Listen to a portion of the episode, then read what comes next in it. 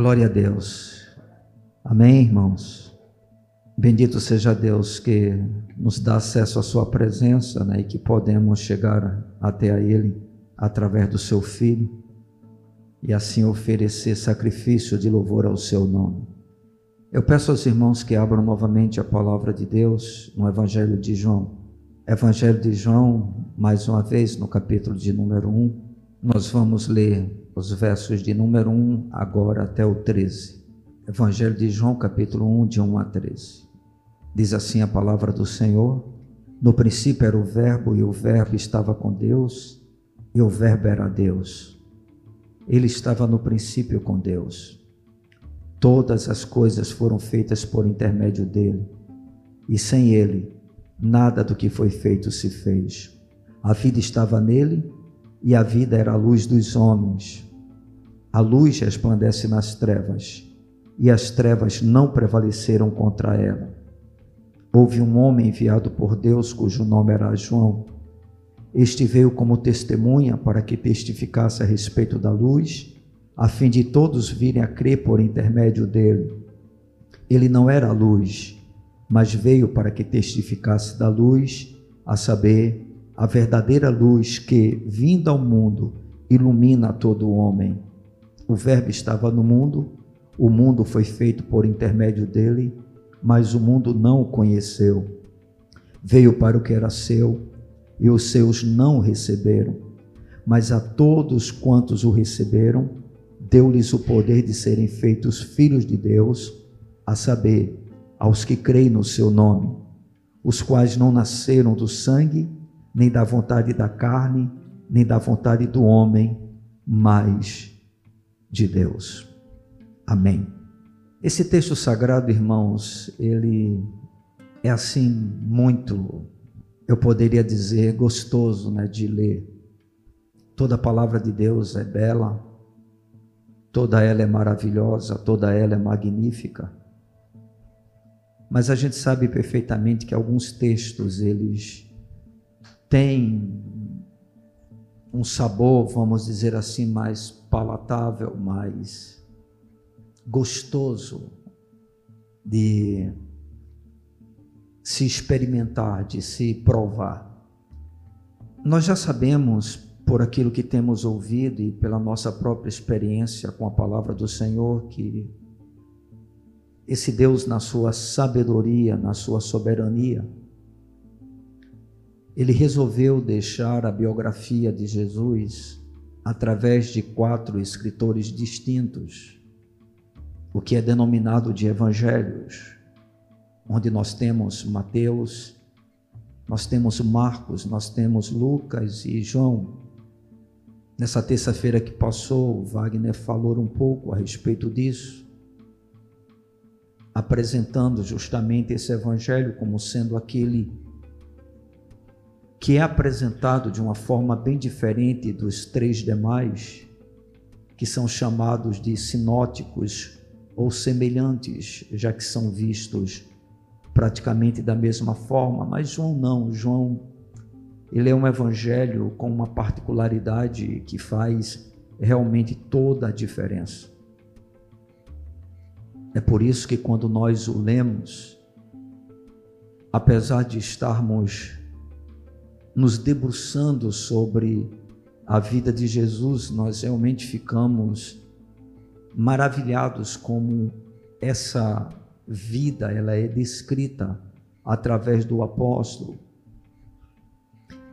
E é interessante porque quando João ele começa esse evangelho que leva o seu nome como título, ele vai é, dá início a esse evangelho exatamente tratando sobre uma das doutrinas que são parte né, daquilo que é fundamento básico à nossa fé, que é a doutrina da encarnação do Verbo. Ele começa já no versículo de número 1, dizendo: No princípio era o Verbo, e o Verbo estava com Deus, e o Verbo era Deus. E conforme os irmãos que estiveram aqui presentes ouviram na terça-feira, Isso se retrata ao primeiro capítulo do livro de Gênesis, né, quando o texto sagrado inicia dizendo: No princípio criou Deus os céus e a terra, e a terra era sem forma e vazia, e o Espírito de Deus pairava sobre a face do abismo das águas. E disse o Senhor: haja luz e houve luz. Então João, ele começa, não por acaso, mas usando a semelhança do texto, para chamar a atenção daqueles que estariam justamente se expondo a essa palavra, procurando mostrar é, a semelhança entre o processo criacional e unindo essa verdade a própria pessoa de Cristo, né, que é o Verbo encarnado. E em uma linguagem bela e simples, João ele vai retratar a encarnação, no caso do Verbo ou de Cristo, é, apresentando três particularidades interessantes. A primeira delas é mostrando isso como um fato no versículo de número 10, ele diz: O Verbo estava no mundo. O Verbo estava no mundo. Ou seja, João vai afirmar: o Deus que se tornou carne habitou entre nós. Isso é um fato. O Verbo estava no mundo, ele vai chegar ao ponto de dizer: Nós vimos a sua glória, como a glória do unigênito do Pai. E João vai fazer um contraste entre o propósito da encarnação, ele primeiro mostra e apresenta a encarnação como fato, como a verdade absoluta, como algo real. É interessante porque João ele apresenta o nascimento de Cristo não de uma forma histórica, né, como vai fazer Mateus e Lucas. Mateus partindo do princípio da necessidade de apresentar Jesus como sendo o Messias, o descendente de Davi, e por isso ele vai pegar a linhagem de José para chegar até Davi.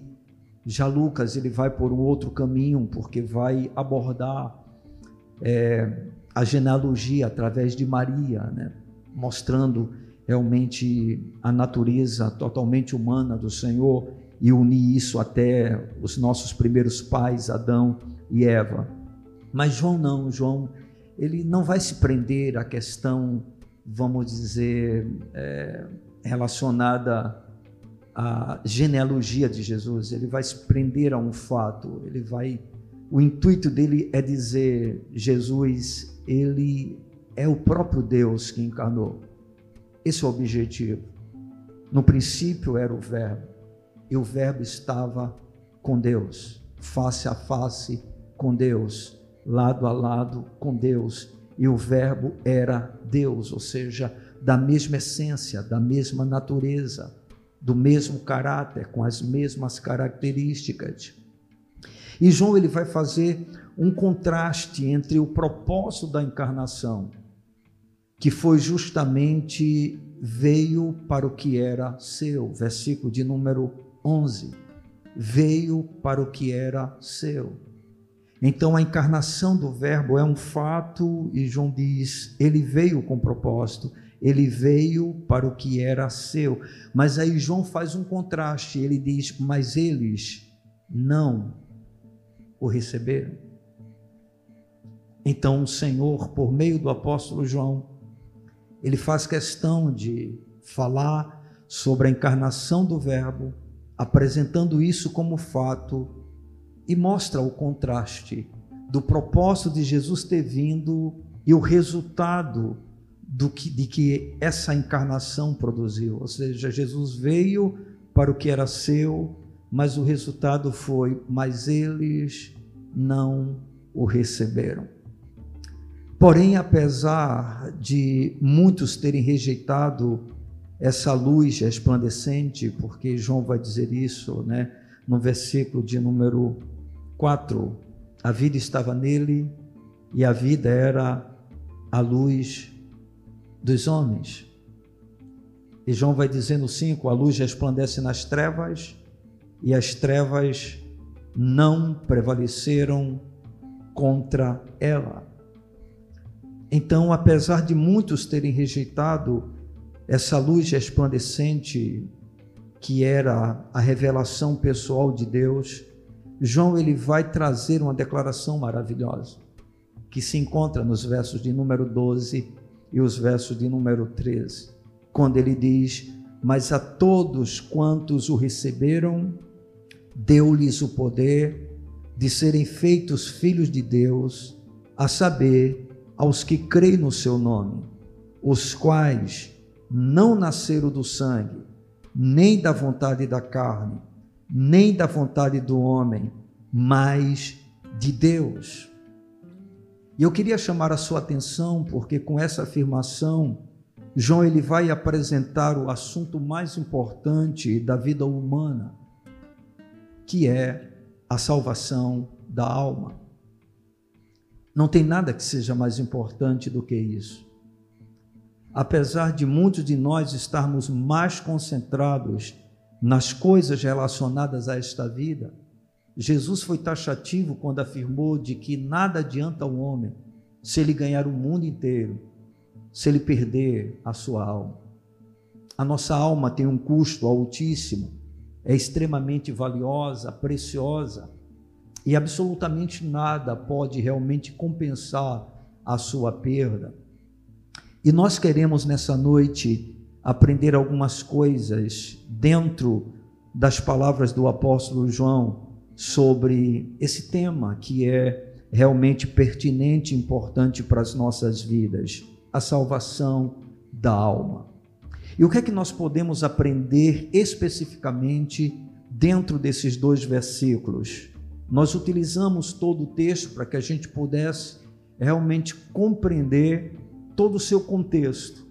Mas o que nós realmente estamos agora interessados é falarmos sobre a salvação da alma dentro desses dois versículos. Mas a todos quantos o receberam, deu-lhes o poder de serem feitos filhos de Deus, a saber, aos que creem no seu nome, os quais não nasceram do sangue, nem da vontade da carne, nem da vontade do homem, mas de Deus. E a primeira coisa importante que eu gostaria de compartilhar com a igreja, com os amados que se encontram aqui nesta noite, é que ninguém, ninguém, ninguém pode ser salvo se não nascer de novo. Preste atenção nisso. Ninguém pode ser salvo se não nascer de novo. A gente percebe que Jesus veio para o seu, e isso diz respeito não apenas ao povo judeu de uma forma especial, particular, mas a toda a criação. E quando eu falo de criação, estou me dirigindo aos homens. Afinal de contas, foram os homens feitos à imagem e semelhança de Deus. É chamado pelo próprio Deus da coroa da sua criação. Então Jesus veio, o Verbo se tornou carne, ele habitou entre nós. Isto é um fato. Ele veio com propósito exatamente de buscar e salvar aquilo, aquilo né, que se havia perdido.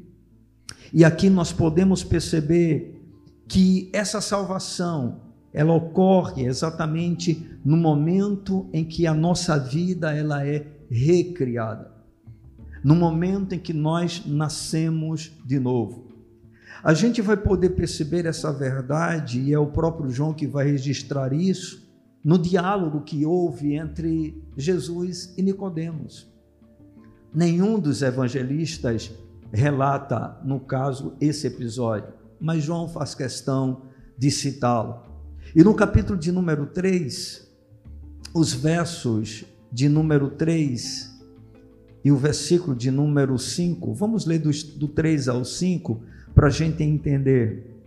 Nicodemos foi até Jesus e chegando diante dele, ele questiona, diz ao Senhor: Rabi, sabemos que és mestre vindo da parte de Deus, versículo 2, porque ninguém pode fazer estes sinais que tu fazes se Deus não estiver com ele.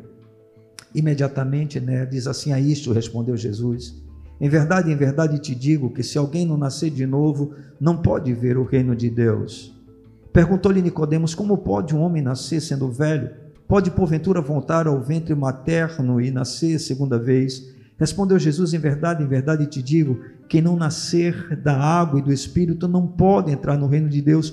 E o versículo C diz: Porque o que é nascido da carne é carne, o que é nascido do espírito é espírito. Ou seja, a carne está perdida, a carne está corrompida, a carne está totalmente pervertida, a carne está é, é, inaproveitável dentro dessa dimensão que nós nos encontramos aos olhos do Senhor. Paulo chega ao ponto de dizer: na minha carne, na nossa carne, não há bem algum, não há nada de bom na nossa carne. E o Senhor Jesus vai dizer isso para Nicodemos. Nicodemos, esse nascimento físico, por mais que ele possa nos introduzir a esta vida, mas ele não pode nos introduzir na vida celestial. Nós temos uma vida física, mas essa vida física que nós temos, nós herdamos ela de Adão. E a palavra do Senhor diz que através de um homem entrou o pecado sobre todos, passou o pecado para todos, e através do pecado veio a morte, e essa é a nossa realidade. E aqui a palavra do Senhor nos mostra exatamente isso, que é necessário nascer de novo. É preciso nascer de novo. E esse nascimento é um nascimento espiritual não é um nascimento biológico, é um nascimento que vem de cima, que vem do alto, que é sobrenatural. Ou seja, nada tem a ver com esta vida, com este mundo, com esta terra. Então ninguém ele pode ser salvo se não nascer de novo. E ele vai evidenciar essa verdade nesse diálogo de Jesus com Nicodemos. Uma outra coisa importante sobre a salvação é que a salvação ela não é resultado de um nascimento natural ou de qualquer parentesco honrado e piedoso. Percebam mais uma vez no verso de número 13: os quais não nasceram do sangue, nem da vontade da carne, nem da vontade do homem, mas de Deus. O que é que Jesus estava querendo dizer?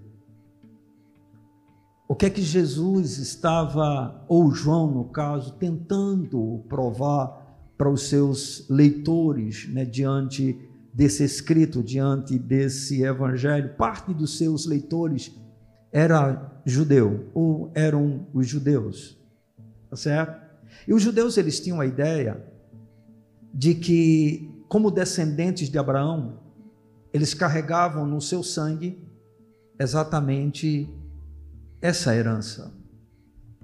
E eles acreditavam que, pelo fato de serem descendentes de Abraão, eles já poderiam ser considerados como pessoas agraciadas pelo privilégio de viverem eternamente com o Senhor. E João ele começa dizendo: os quais não nasceram do sangue, ou seja, não são descendentes de um parentesco honrado, renomado, glorioso. E ele vai diz: e nem também da vontade da carne. Ou seja, não tem nada a ver com o fato de ser descendente, vamos dizer assim, de pessoas que têm uma aliança com o Senhor, que tenham uma vida com Deus e nem tampouco da vontade do homem. Esse texto, na realidade, ele é, tem algumas interpretações é, diferentes, né? E alguns vão afirmar que quando João disse isso, nem da vontade do homem, ele estava se referindo a filhos que fossem adotados por homens tementes ao Senhor, por homens espirituais. Outros acreditam que está relacionado aos ensinamentos de outros homens, aos conselhos, à sabedoria de outros homens, ou seja, dependendo da vontade do homem. O que João está tentando dizer, olha, o novo nascimento é um milagre. O novo nascimento é algo que não tem uma explicação ou não tem uma ação do homem, é algo que vem de cima. A salvação, queridos, ela não é um resultado de um nascimento natural ou de qualquer parentesco honrado ou piedoso. A gente pode aprender dentro das palavras do apóstolo João, usando a encarnação do Verbo, ou seja, a entrada de Cristo no mundo e a sua vivência entre nós. Ele mostra que tanto os filhos de ricos, de nobres, assim como também dos pobres, devem nascer de Deus para serem salvos. Compreendam, todos nós somos criação de Deus. A vida é uma dádiva divina. Nós somos propriedade dele por direito de criação. Mas a gente precisa compreender que essa verdade não nos torna naturalmente filhos de Deus. O texto é bastante claro.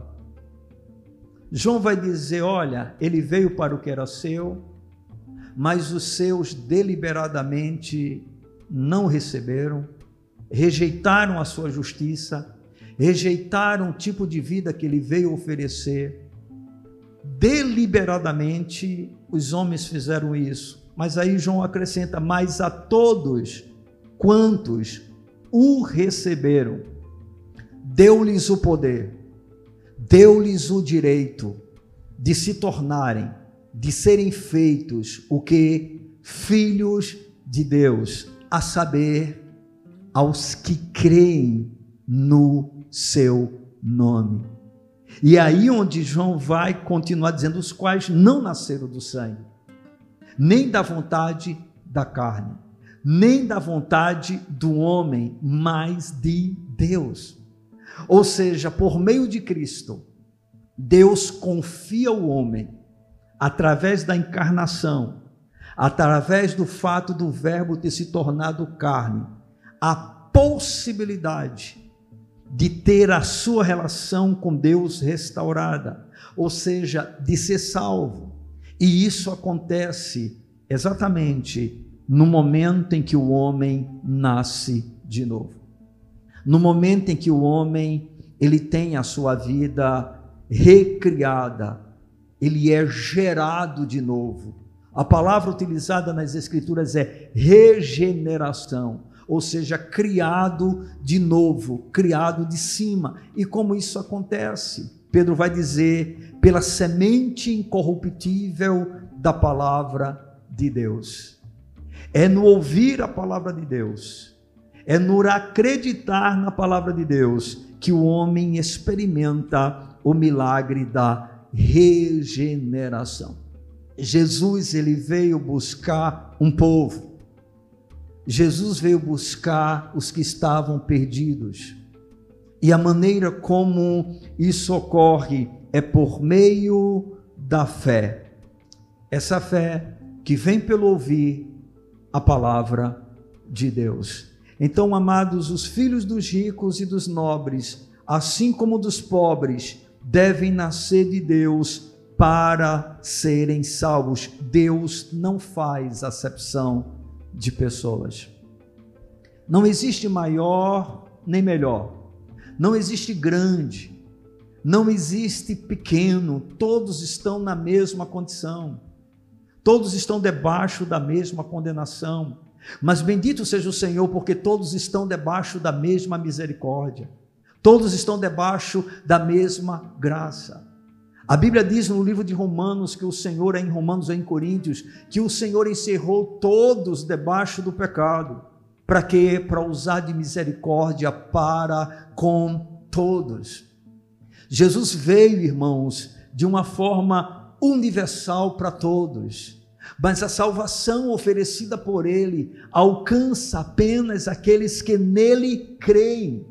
Observem que ele veio para que era seu, mas os seus fizeram o que? Não o receberam, não o conheceram, não deram crédito a ele, mas a todos quantos o receberam, deu-lhes o poder de serem feitos filhos de Deus. E como isso ocorre? A saber, aos que creem no seu nome.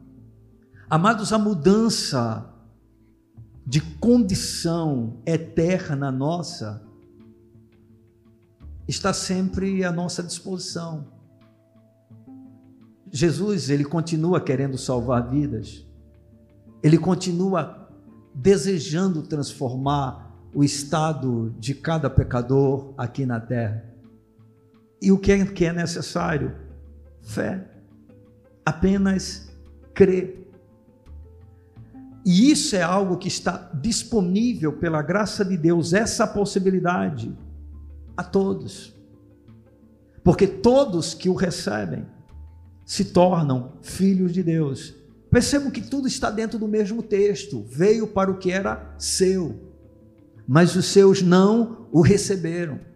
Mas a todos quantos o receberam, deu-lhes o poder de serem feitos filhos de Deus, a saber, os que creem no seu nome. Você já é um filho de Deus legítimo? E quando eu digo legítimo, eu estou falando por ter sido adotado na família de Deus. Porque Jesus ele só tem um filho legítimo, Jesus Cristo. Ele é o unigênito Filho de Deus. Ele é Deus de Deus. É da mesma essência, da mesma natureza, com o mesmo caráter. Mas a Bíblia diz que Jesus veio como unigênito e voltou como primogênito, porque ele veio buscar um povo pertencente ao Senhor. Amém. E quando nós entregamos a vida a Cristo, quando nós o recebemos por fé, quando nós depositamos nele a nossa confiança, o que ocorre? Nós adentramos nesta família. Nós somos os eleitos de Deus. Nós somos os escolhidos para sermos semelhantes ao Senhor Jesus Cristo. Bendito seja o nome do Senhor por essa tão grandiosa salvação. Logo, logo, irmãos, nós estaremos voltando para o Pai alguns para a condenação eterna e outros para a vida eterna. E a condição, ela é muito simples: crer na pessoa e na obra de Cristo.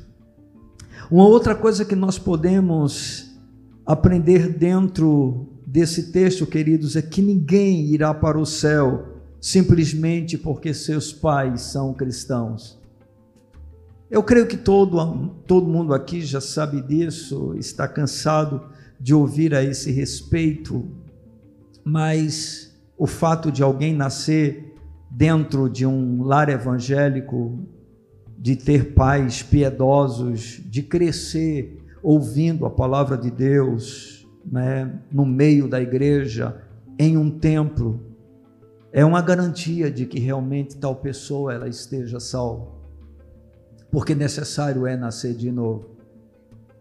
E uma coisa muito importante para a gente poder realmente ter essa convicção está no fato de que Jesus falou isso justamente para alguém que, dentro de uma visão natural, tinha todas as características para que qualquer pessoa pudesse dizer que já era alguém salvo, que já era alguém agraciado com a vida eterna. Ele disse isso para Nicodemos. E Nicodemos, dentro dos conceitos de sua época, inclusive ele era tão disposto a obedecer ao Senhor, né, que depois ele vai estar entre aqueles que rejeitam a condenação de Jesus de imediato, porque ele chega a ouvir ao Senhor pelo seu próprio temor, que ele tinha. Ele chega para Jesus e não era uma curiosidade especulativa, não era simplesmente querendo confrontar Jesus como outros fariseus fizeram, não. Apesar da sua covardia, de certa maneira, porque ele vai até o Senhor Jesus como se fosse escondido, para que ele não fosse notado pelos demais, mas ele está sendo sincero, ele, ele diz para o Senhor: Rabi, mestre, eu sei que tu és da parte de Deus, porque ninguém pode fazer o que tu fazes se Deus não for com ele. Ou seja, não dá para negar que Deus está contigo. Não dá para negar que Deus opera através da sua vida, né? Ele era uma pessoa sincera. E quando Jesus tem um encontro com esse homem, ele não vai usar nenhum argumento teológico, ele não vai usar absolutamente nada, ele vai direto né, no ponto principal, ele vai direto aonde Nicodemos necessitava entender. Ele vai dizer: Nicodemos, olha, se alguém não nascer de novo, não pode ver o reino de Deus, não pode entrar no reino de Deus. Nicodemos a priori não entende aquela palavra de Jesus porque na cabeça de Nicodemos, né, aquilo era algo misterioso. Ele não conseguia ver o que Jesus estava querendo dizer e ele questiona Jesus: Como pode, Senhor, um homem sendo velho voltar ao ventre da sua mãe? É quando Jesus diz: Olha, Nicodemos, entende uma coisa, o que é nascido da carne é carne ou seja, não importa se um homem ele tivesse a oportunidade, que nós sabemos que não tem, porque depois da morte segue-se ao juízo. Né? Ao homem está ordenado morrer uma só vez. Deixa eu dizer uma coisa para você, pecador: você só tem essa vida para decidir a sua eternidade. Não há uma outra alternativa, não existe uma outra opção não só tem essa vida, depois da morte segue-se ao juízo. E Jesus vai dizer isso para Nicodemos, Nicodemos, olha quantas vezes um homem nascer ele será pecador se porventura isso acontecer. Ou seja, não é um nascimento natural, não é um nascimento biológico, é um nascimento que vem de cima, é sobrenatural, é uma obra espiritual, é um milagre. Irmãos, o novo nascimento é um milagre. É um milagre maior do que um cego ver, do que um surdo ouvir, do que um mudo falar, do que um paralítico andar. É um milagre maior que Deus pode fazer na vida do homem, irmãos. É por isso que quando os apóstolos depois de terem sido enviados por Jesus com a autoridade de curar enfermos, expulsar demônios, eles voltam alegres, cheios de gozo, né? Provavelmente, vamos dizer assim, pegando fogo por tudo aquilo que eles experimentaram, cheios de euforia. E aí eles dizem com toda alegria: Senhor, em teu nome até os demônios se nos submetem. Qual é a palavra de Jesus para aqueles homens? Ele diz: Olha, não se alegrem pelo fato de que os demônios se sujeitam a vocês. Não, não, não. A alegria de vocês deve ser apenas por uma razão: que o nome de vocês está escrito no livro da vida. Ou seja, a grande obra de Deus na vida de vocês é o fato de que vocês estavam perdidos e vocês estão sendo achados. Vocês estavam mortos e vocês estão recebendo vida. Irmãos, essa é a salvação oferecida por Cristo e não há maior milagre do que este. Ah, como é bom quando nós vemos de fato alguém que é convertido ao Senhor que é transformado pelo seu poder, que recebe uma nova vida, que a partir de então começa uma nova história. Você imagine, você estava totalmente morto e agora você está vivo. Você era cego e agora você vê. Você estava em trevas e agora você vê a luz, você enxerga a luz, irmãos. Somente o Senhor pode fazer tal coisa. Irmãos, isso não é algo que vem de berço. Amém? Não é. Há um perigo enorme quando nós nascemos dentro de um ambiente cristão. É nos acostumarmos tanto com as coisas ditas espirituais de tal forma que a gente cresce, permanece dentro do templo e alguns indo para o inferno porque nunca nasceram de novo. Nunca nasceram de novo. Você já nasceu de novo? Você tem certeza disso? O que é que lhe garante que você nasceu de novo? Ah, não, mas eu fiz um dia a confissão né, dos meus pecados, eu levantei a minha mão, eu passei a participar da igreja. Será que é isso o novo nascimento, irmãos? Não se esqueçam, é um nascimento de cima.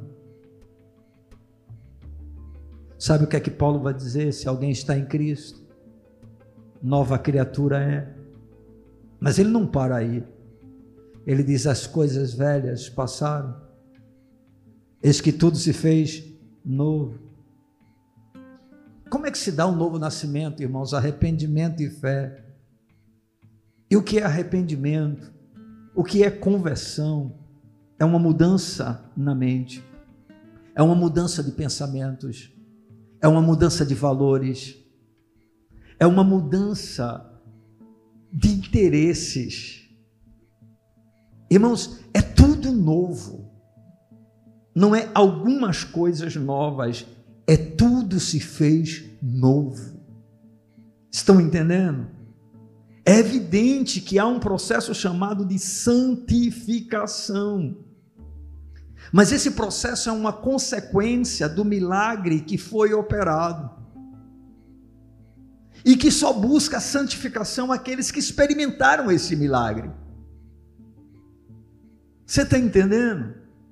Não adianta você chegar para alguém e falar sobre determinados assuntos da Bíblia somente porque essas pessoas estão dentro de um templo se dizendo cristãos.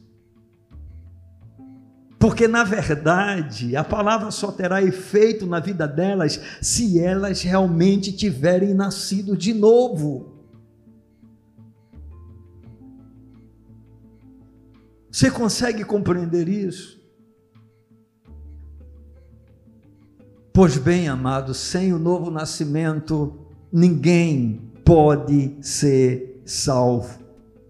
Uma outra coisa muito importante dentro daquilo que nós estamos compartilhando agora é que o trabalho da salvação é obra totalmente de Deus e ninguém pode fazer isso por nós.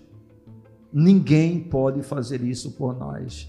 Voltemos novamente ao texto sagrado, verso de número 13: os quais não nasceram do sangue, nem da vontade da carne, nem da vontade do homem, mas de Deus.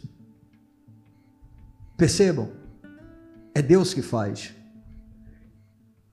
é Deus que realiza o milagre.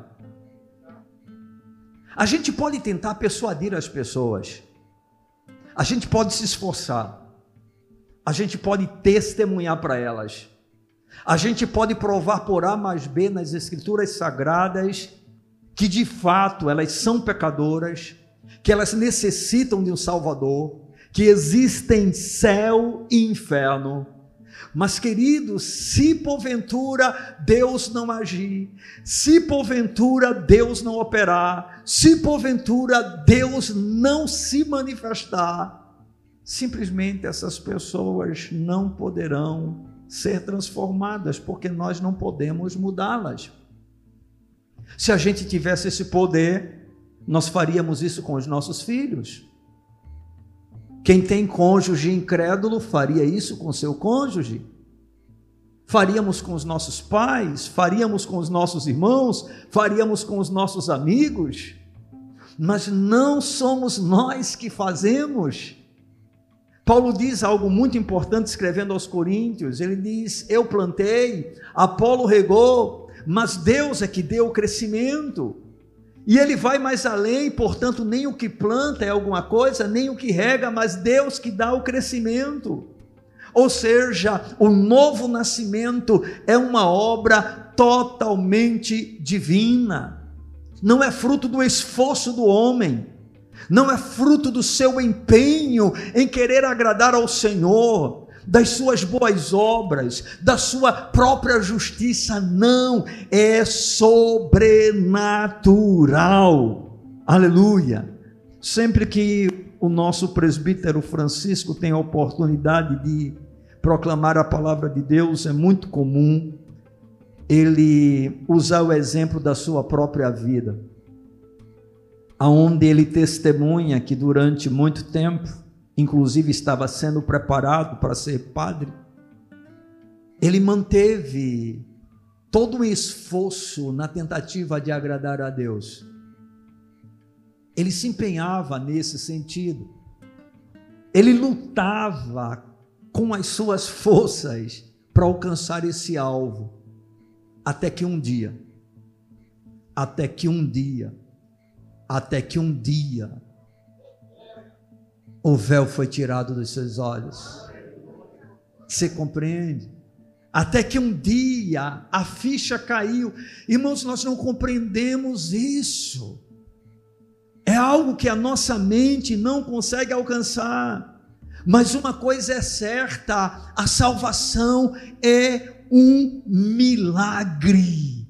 É um milagre. E o que é que é utilizado pelo Senhor? A fé. Mas a todos quantos o receberam, quem são estes que receberam? são aqueles que são chamados ou são feitos filhos de Deus, a saber, aos que creem no seu nome. Como é que essa fé acontece? Pelo ouvir. Mas se você perguntar para mim como realmente ela ocorre, bem, eu só posso dizer: é Deus que faz isso. É Deus. Irmãos, nós não podemos produzir o milagre do novo nascimento. É por isso que devemos pregar o Evangelho a quem? A toda criatura. Amém. Porque Deus quer salvar pecadores. Porque somente Ele tem o poder para salvar. Ele nos deu essa ordem. É o seu desejo. Agora, quem vai ser salvo? Eu não sei. Você não sabe. Nós podemos lutar em oração e devemos fazê-lo. Nós devemos clamar ao Senhor, nós devemos proclamar a palavra, nós devemos testemunhar e ser testemunhas fiéis. Mas a salvação é um milagre. Você consegue explicar porque Jesus está no meio de dois ladrões e apenas um é salvo? Você consegue entender porque um crê, um se quebranta, um se humilha e o outro permanece endurecido? Eu não consigo entender. A única coisa que eu sei, isso eu sei: Deus é bom, Deus é amor, Ele é soberano, Ele tem um controle sobre todas as coisas e Ele quer salvar. E a salvação é algo que somente Ele pode realizar. Somente Ele pode realizar. Nós não podemos, irmãos, fazer isso. Nós podemos ser fiéis a Ele. Podemos proclamar a Sua palavra, podemos anunciar a Cristo e este crucificado. Podemos lutar para agradar ao seu coração, para fazer a sua vontade. Mas preste atenção: sem a salvação, qualquer atitude posterior não tem nenhum valor.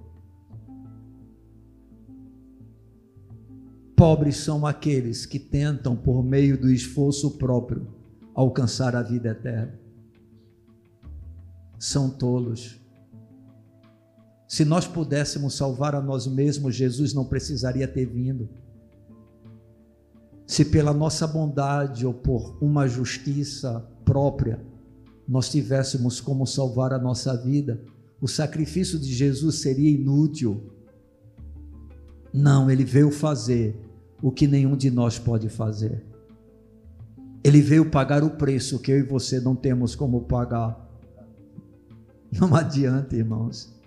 Mas bendito seja o seu nome, ele pagou. Amém. Ele comprou um povo para Deus. É isso que vai dizer lá no livro de Apocalipse. Que o Senhor comprou para si um povo pelo preço do, do seu próprio filho. Jesus deu a sua vida por nós. Amém. Bendito seja o seu nome. Então, o trabalho da salvação é obra de Deus e ninguém pode fazer isso por nós. Ninguém. Ninguém, ninguém. Somente nós podemos fazê-lo. E o que é que nós temos que fazer? Apenas crer. Somente crer.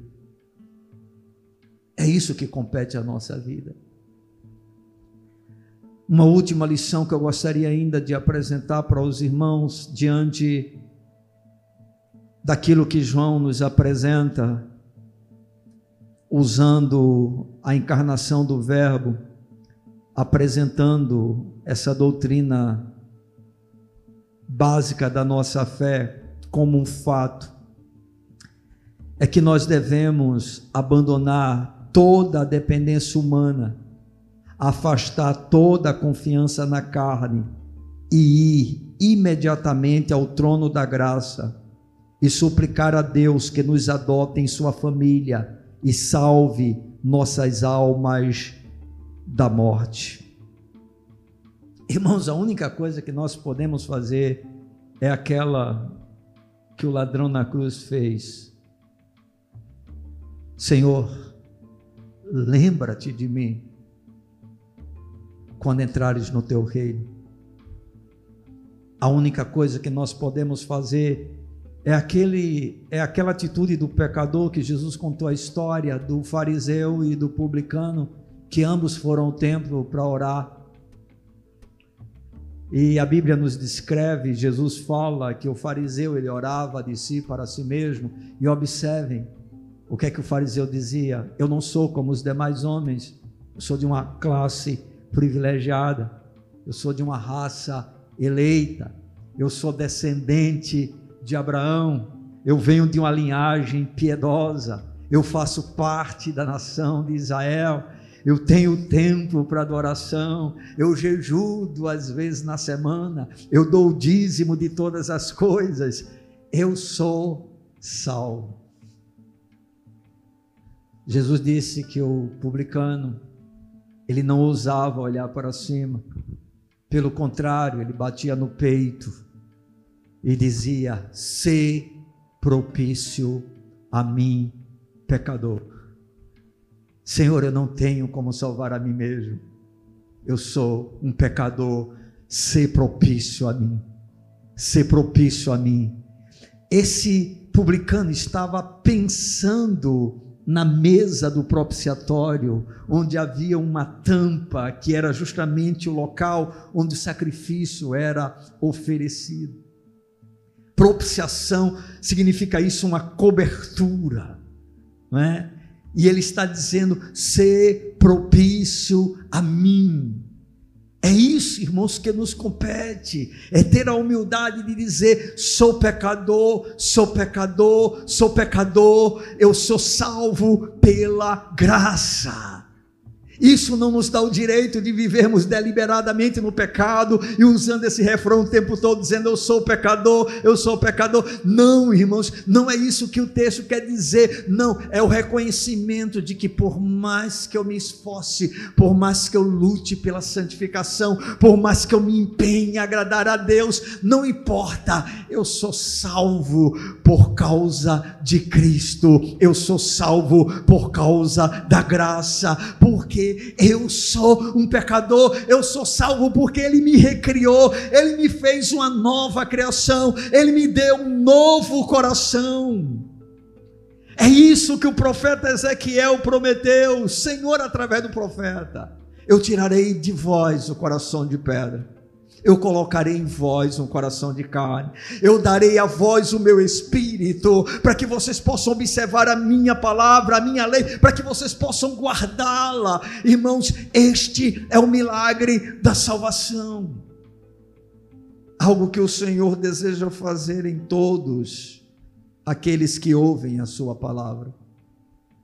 Veio para o que era seu, mas os seus não receberam da mesma forma como aconteceu na época em que Jesus esteve entre nós em carne, onde muitos o rejeitaram, resistiram à sua voz, se opuseram a ele. Assim continua acontecendo nos nossos dias. A mesma realidade. Jesus continua falando, Jesus continua usando o seu povo, Jesus continua dizendo: Olha, venham a mim todos vós que estáis cansados e sobrecarregados, e eu vos aliviarei. Aquele que tem sede, vem a mim e beba e do seu interior fluirão rios de água viva. Eu sou o caminho, eu sou a verdade, eu sou a vida. Ninguém vem ao Pai a não ser por mim. Esse mesmo Jesus continua falando, continua agindo, o seu Espírito Santo trabalhando, convencendo pecadores. Mas, irmãos, da mesma forma, os homens permanecem resistindo você é uma obra feita por Deus. Não importa o quanto depravado você seja, não importa o quão rebelde você seja contra Deus, não importa o quão distante você esteja dele, você é uma obra feita por Deus e ele veio para o que era seu, mas os seus não receberam. A grande maioria permanece na mesma postura de uma forma tal que a salvação ela é algo reservado para uma minoria, mas não é porque Deus só quer salvar uma minoria, é porque simplesmente o caminho proposto por ele é um caminho apertado e necessário se faz para segui-lo, abrir mão da própria vida, negar a si mesmo, e o homem na sua rebeldia insiste em andar nos próprios caminhos, fazendo a vontade da carne, dos pensamentos, por isso, naturalmente, ele é filho das trevas, filho da ira como os demais. Mas bendito seja o nome do Senhor, porque Jesus veio realmente para o que era seu, mas os seus não receberam. Porém, mas a todos quantos o receberam, o próprio Deus deu para estes que recebem a Jesus o direito, o poder de serem, de se tornarem filhos de Deus, a saber, aos que creem no seu nome. Aleluia! Devemos depositar em Jesus toda a nossa confiança, toda a nossa esperança, toda a nossa segurança. Irmãos, mesmo no meio dos nossos temores, se nós confiarmos naquele que começou a boa obra na nossa vida, ele tem poder para completar, para aperfeiçoar, porque ele é poderoso para isso, irmãos. Ele é capaz de completar a obra que começou em cada filho seu em cada sal, de tal maneira que Judas ele vai dizer que por causa de Cristo nós somos livres de tropeçarmos, somos livres de até mesmo nos afastarmos da presença desse Senhor. Preste atenção, os que vão a Jesus, ele disse: de maneira alguma os lançarei fora. Jesus disse: Ninguém pode tirar as minhas ovelhas das minhas mãos. Aleluia. Há um lugar seguro em Deus, na pessoa de Cristo. Estão me entendendo? Glorificado seja o Senhor, porque o Verbo que encarnou, ele viveu entre nós, isso é um fato. Ele, o Verbo estava no mundo, o mundo foi feito por intermédio dele, mas o mundo não conheceu. Veio para o que era seu e os seus não receberam, mas a todos quantos o receberam, todos, todos, todos todos. Amém. Tem pessoas que dizem assim: ah, não, mas eu, é, eu, eu não me vejo como crente. Não é uma questão de você se ver, é uma questão de você receber ou rejeitar Cristo. Ah, mas eu não me sinto com a capacidade de ser crente, ninguém tem capacidade de ser. A única coisa que nós podemos fazer é: eu preciso de um Salvador. Eu preciso de um Salvador. Eu sou um miserável pecador. Eu estou perdido. Eu estou condenado. Se permanecermos no estado que nós nascemos, debaixo do pecado, nós estaremos sentenciados à ira de Deus eternamente. Mas a palavra do Senhor diz: Mas a todos quantos o receberam, todos, todos, todos, não há acepção. Ele não diz para você: Não, eu não lhe aceito porque você fez isso, porque você fez aquilo, porque eu não amo você. Não, a todos quantos o receberam, a todos quantos o receberam, não é o Senhor que rejeita você, é você que o rejeita. Ele veio por você.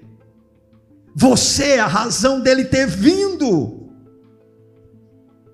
Deus amou o mundo de tal maneira que fez o que? Deu seu Filho unigênito, o Verbo se fez carne e habitou entre nós, para que todo aquele que nele crê não pereça, mas tenha a vida eterna. Ninguém vai poder chegar diante de Deus dizendo: Eu fui condenado porque eu, porque o Senhor não me recebeu. Não. Cada pessoa será condenada porque rejeitou a Cristo, porque rejeitou a oferta de salvação de Deus. Irmãos, Deus é incrível, Ele deu Cristo por cada um de nós. Eu já ouvi um pregador dizer, né, e isso é muito forte, ele disse que se, se houvesse apenas um pecador na face da terra, Jesus viria buscá-lo. Jesus morreu por você. O Verbo que se fez carne, que veio por você. Você não precisa rejeitá-lo. Você não precisa resisti-lo. Você pode recebê-lo.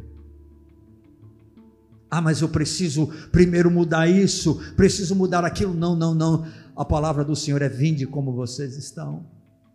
Sabe por quê? Porque não é você que transformará a sua vida, é Ele que transforma. Você não tem poder para mudar, você não tem poder para abandonar vícios, você não tem poder para abandonar a prostituição, para abandonar a mentira, para abandonar a desonestidade, você não tem poder para abandonar a idolatria, a feitiçaria, você não tem poder para abandonar o pecado, você não tem poder, mas existe um Deus todo-poderoso. Há uma nova lei, queridos Enquanto Cristo não é revelado a nós, nós estamos debaixo da lei do pecado e da morte, e esta lei é terrível, ela nos puxa para baixo, ela nos obriga a ser escravo do diabo, a ser escravo do pecado, mas há uma lei infinitamente maior, a lei do Espírito de vida em Cristo Jesus, e esta lei nos livra da lei do pecado e da morte. Aleluia! De tal forma que Paulo vai dizer: aonde abundou o pecado, superabundou a graça. Aleluia! Bendito seja o nome do Senhor. Com o chamado de Jesus, ele dá o poder que cada um precisa, desde que a decisão seja sincera. Porque é evidente que algumas pessoas apenas fingem receber a Cristo elas não estão interessadas em uma transformação de vida, mas na resolução dos seus problemas. E elas entendem que entregar a vida a Cristo ou receber a Cristo vai fazer com que todos os seus problemas sejam resolvidos. Bem, não é isso que a Bíblia nos ensina. A Bíblia nos mostra com clareza que existe apenas uma coisa que o sangue de Jesus tem poder para nos livrar totalmente, e essa coisa se chama pecado. O nosso problema com Deus não é a doença no nosso corpo, não são as dificuldades com a família, não são as amarras que muitas vezes esta vida nos proporciona. O nosso problema com Deus se chama pecado.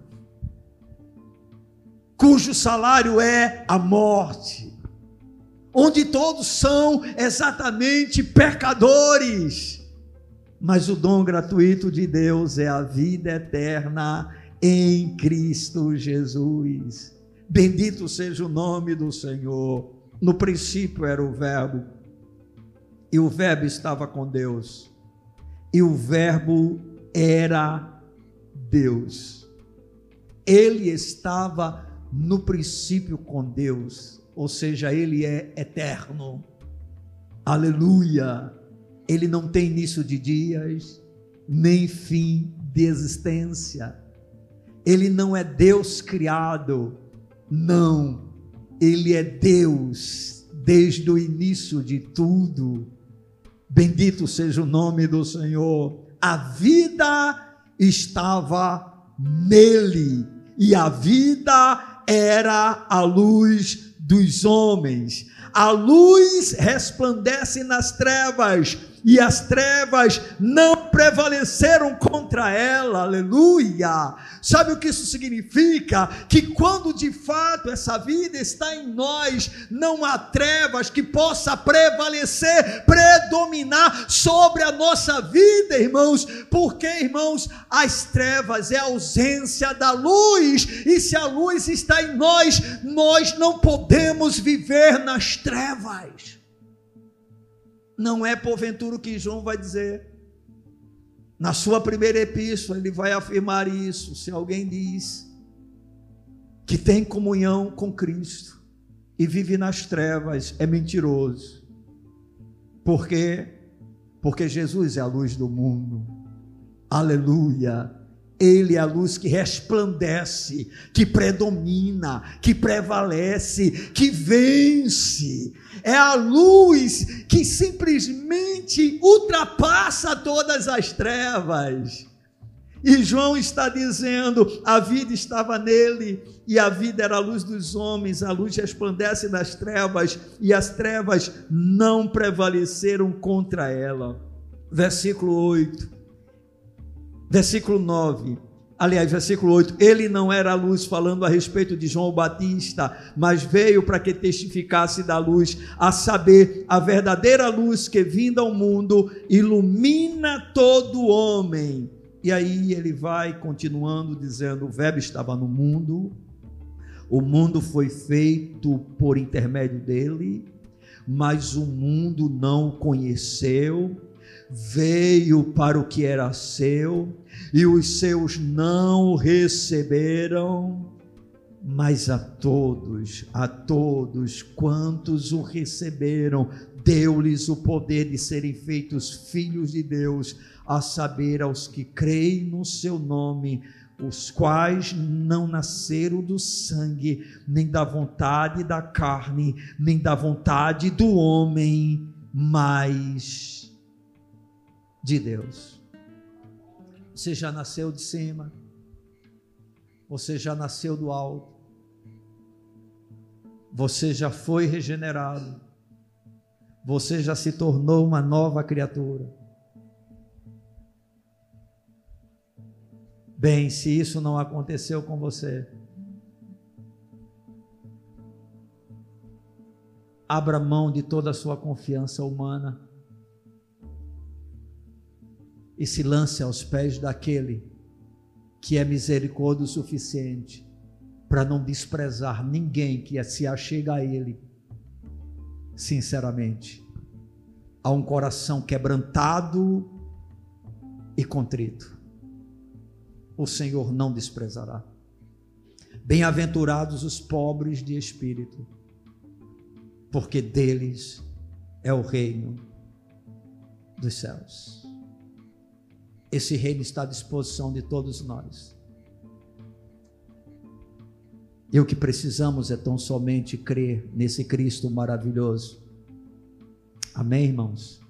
Que habitou entre nós, que experimentou a morte, venceu a morte, voltou para o Pai e disse que viria uma outra vez para nos levar para que estejamos para sempre com Ele. Eu quero concluir essa reflexão afirmando que na encarnação Deus fez a provisão adequada para que os homens tenham o direito de se tornarem seus filhos. E esse direito, que é dado pelo próprio Deus, não é uma obra humana, não pode ser desfrutado de uma outra maneira que não seja através da fé. Crês tu nisto? Disse Jesus para Marta. Se você crer, você verá a glória de Deus. É simplesmente crer, apenas crer. Vamos ficar de pé na presença desse Senhor.